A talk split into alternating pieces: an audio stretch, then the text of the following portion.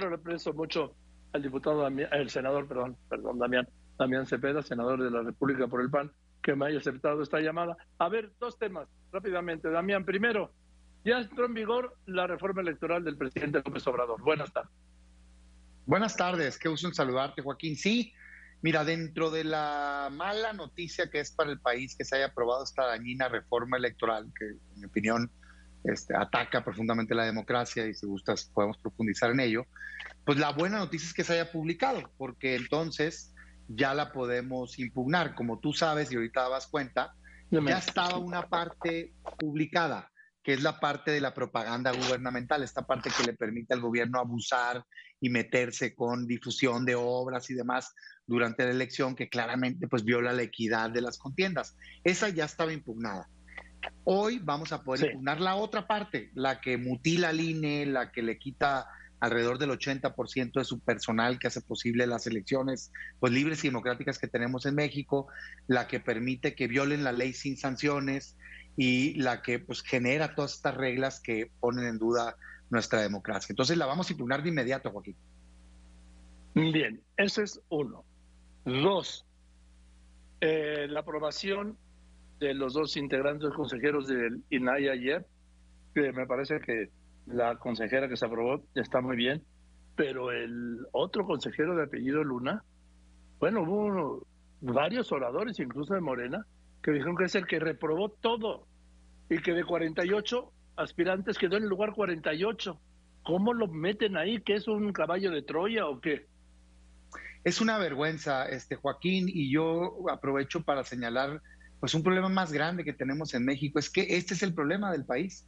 O sea, al final del día, a la hora de la verdad, a la hora del voto, se ponen de acuerdo pues las clases políticas, tanto de mayoría como de oposición, y se reparten las cosas. Entonces, en tanto no cambiemos eso y entendamos que necesitamos impulsar gente profesional, capaz, técnica, que vaya y haga trabajo imparcial, independiente y autónomo, pues no van a cambiar las cosas en nuestro país. En este caso fue el órgano de transparencia y acceso a información. Imagínate nada más, el que decide si tenemos derecho a conocer información de gobierno o no y ponen, en efecto, en el caso de la mujer, fue de las mejores calificadas, no era la mejor calificada, pero era de las mejores tres, está bien, con trayectoria y demás.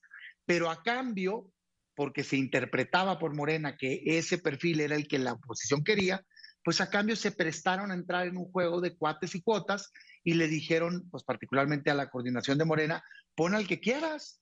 Y entonces puso al segundo peor. O sea, esta persona no está calificada en términos académicos y de trayectoria para el cargo, pero sin duda alguna tampoco en términos de independencia, porque tiene una relación pues muy directa con el coordinador de Morena, que claramente no nos garantiza independencia. Entonces, yo lo que les decía ayer, Joaquín, es, ¿para qué el Senado hace esto? Es una simulación. O sea, se hizo toda una convocatoria, se hicieron comparecencias, hicimos un comité de universidades, Joaquín, o sea, de la Ibero, la UNAM, el TEC, la Universidad de Guadalajara, organismos de la sociedad civil que calificaron trayectoria, capacidad, desempeño, todo, imparcialidad. Y sacaron unas calificaciones. Este personaje que nombraron ayer, una parte de Morena, y tristemente y vergonzosamente, y adrede lo digo, porque no debe pasar, con los votos de la mayoría de la oposición, y quiero recalcarlo, con los votos de la mayoría de la oposición, vergonzosamente, ponen al segundo peor calificado. Esta persona reprobó, Joaquín, si fuera una boleta de la Secretaría de Educación, se sacó 58, o sea, estuvieron rojo, no pasó la evaluación. Y entonces con la mano en la cintura dicen, pues no importa, porque pues tú pones al que tú quieres y tú pones al que tú quieres.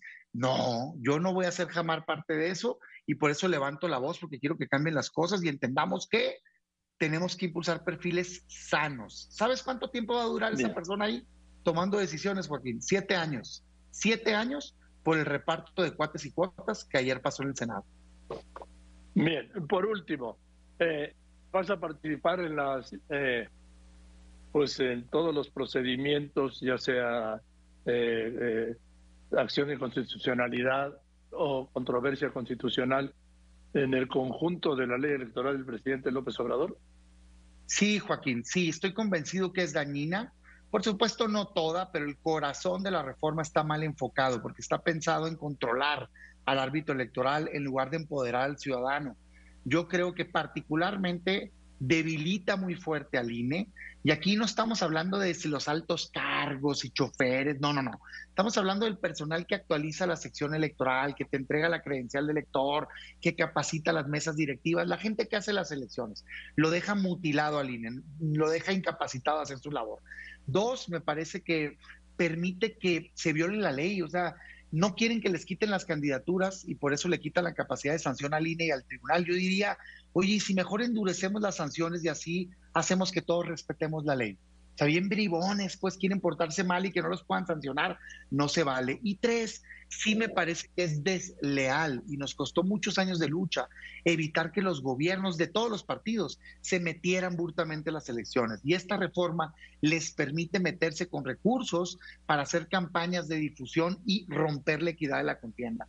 Por todo eso, Joaquín, es que yo sí creo que se tiene que impugnar y mi llamado a la Corte es que estén a la altura del momento nosotros no les estamos pidiendo nada indebido, les estamos pidiendo que respeten la Constitución y sobre todo que protejan la democracia. La marcha impresionante que se dio no fue para querer ladear las cosas a un lado. Fue una marcha 100% ciudadana porque ningún partido que ni se quieran colgar la medalla, yo te lo digo como dirigente, no tenemos la capacidad de los partidos de organizar algo así. O esa es la verdad. Es algo ciudadano genuino que se dio y qué bueno que el mensaje de la Corte es te pedimos que defiendas la democracia, ni más, pero tampoco menos, Joaquín. Bien, Damián, pues te mando un abrazo y gracias por contestarme. Muchas gracias, Joaquín. Un abrazo y un saludo a todos que nos escucharon.